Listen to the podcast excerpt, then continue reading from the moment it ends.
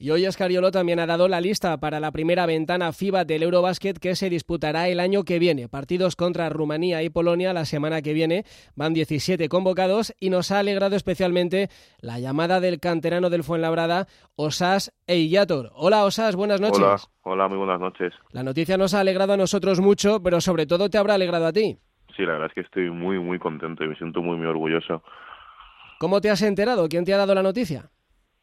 Bueno, me entrenadores me han llamado, eh, mi director deportivo también, eh, luego pues amigos por redes sociales, al final me he levantado con muchísimos mensajes en el móvil y no, entendía lo que pasaba, no sabía que había salido la lista ya. ¿Y qué te han dicho? Eh, vas a la selección, enhorabuena, pero que no se te suba la cabeza. Pues sí, os tenía a lo mejor de 100 mensajes, el 90 han sido, han sido esos. bueno, la semana ha sido redonda, ¿no? Victoria el domingo y ahora está llamada. Claro, sí, al final trabajando, toda esta semana hemos trabajado muy duro y al final, pues, yo creo que el trabajo duro siempre da, sus frutos y bueno, pues sale pues con la victoria de este fin de semana o con la llamada ahora de la selección. ¿Sabías que Escariolo te estaba siguiendo o ha sido una sorpresa para ti? Bueno, eh, ha sido un poco una sorpresa. Sabía que ahora con el tema de las ventanas FIBA, pues sí que había más posibilidades de ir para, para más jugadores y tal, pero no, no lo veía tan cerca. Hombre, que te llame un tipo que ha ganado un anillo de la NBA y que es campeón del mundo, eso tiene que ser un subidón, ¿no?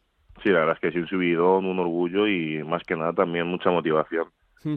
Bueno, eres un pivot grande, eres español y no hay muchos ahora, eso te hace más valioso a ti, ¿no? Eso lo sabes. Sí, sí, la verdad es que por suerte o por desgracia no hay muchos pivots grandes ahora en España y de mis características y, bueno, pues aprovechar ahora la oportunidad que me han dado. Y tienes solo 20 añitos. Sí, la verdad que sí.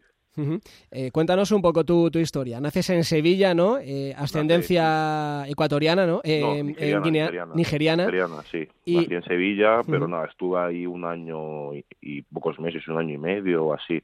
Y luego ya he estado toda la vida en Madrid. Vamos, soy más madrileño que sevillano. Sí, no, se, se nota en tu acento. ¿Y luego cómo, y luego cómo fue la cosa? ¿Cómo, ¿Cómo te ficha el Fuela? ¿Cómo recuerdas aquello? Pues yo, bueno, para empezar de pequeña a mí el baloncesto no me gustaba nada, no me gustaba nada de nada. Ah. Yo jugaba fútbol porque todos mis amigos jugaban a fútbol y al baloncesto no, no jugaba a nadie. Y luego yo empecé a crecer de repente, el fútbol me empezó a aburrir y en el instituto me cambié a, baloncesto, pero no, vamos, estaba estudiando y era eso un pasatiempo para hacer un poco de deporte. Ajá, y, el, ¿sí? y el entrenador de, de allí, de, del instituto, eh, conocía a Armando, a un jefe de cantera que había hace tiempo labrada, me llevaron ahí a hacer las pruebas y entonces pues ya, pues mira, las vueltas que da la vida, sí. Y dijeron, tú ya el, balón de fútbol ya no lo tocas ni con un palo, ¿no? tú al baloncesto. ¿eh? ¿Cuál era tu posición de, futbolista? Futbolista, yo es que jugaba mucho fútbol sala y ah. jugaba de pívot también de fútbol sala. Claro, el pivote ahí aguantabas lo que hiciera falta, ¿no? Eso es, sí. bueno, luego has pasado por eh, todas las elecciones, ¿no? Desde muy prontito también desde U13 hasta, hasta la U20, sí, el verano pasado. Ajá, he visto una foto tuya con Luka Doncic, ¿eso dónde mm. era? Eso era en infantil o en cadete, en alguna de esas dos selecciones, en las selecciones de Madrid. Ajá. Y, mm, bueno, eres tan joven eh, que, que, a pesar de estar jugando ya en la máxima categoría española de baloncesto, eh, ¿sigues estudiando o el baloncesto ya lo engulle todo? No, bueno, sí que estoy haciendo cosillas de informática, eso, hacer cursillos, estoy estudiando también un grado informática y bueno, lo llevo con calma porque ahora al final no sé, esto va a sobre mucho tiempo, pero tampoco lo quiero dejar de lado. Eh, promedias 14 minutos por partido y es tu primera temporada realmente en el primer equipo del Fuenlabrada. Una pasada, ¿no? Una pasada, es que sí. Al final pasé desde todas las categorías inferiores del Fuenlabrada, llegar al primer equipo, eh, luego jugar y estar haciéndolo bien, pues para mí es un subidón. Los que saben de esto dicen que a Locengaruba y tú sois el futuro de la liga. ¿Eso te motiva o, te da un poco de, vértigo? Bueno, al final es motivación. Es motivación. Vértigo no, porque al final pues estás en tu liga, estás en tu país y es una, para mí, la mejor liga ahora mismo de, Europa y, ser y que digan que, es el, que eres del futuro de, esta liga, pues para mí es mucha motivación y mm. mucho orgullo.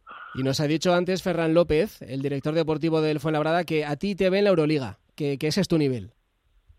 Bueno, veremos qué pasa dentro de un tiempo. Ojalá, ¿por qué no? Sí. He visto que promedias 70% de efectividad en tiros de dos. Sí, puede ser, sí. Eso, eso, trabajo, trabajo y trabajo, ¿no? Eso, eso, eso no se nace con, con ello.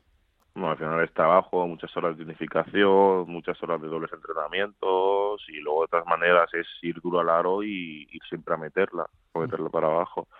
¿Y en quién te fijas? Eh, ¿qué, ¿Qué jugador miras de forma especial? Ahora mismo me gusta mucho Hernán Gómez, que está jugando cada vez más ahí en la NBA y me gusta mucho no tienes, no tienes mal gusto.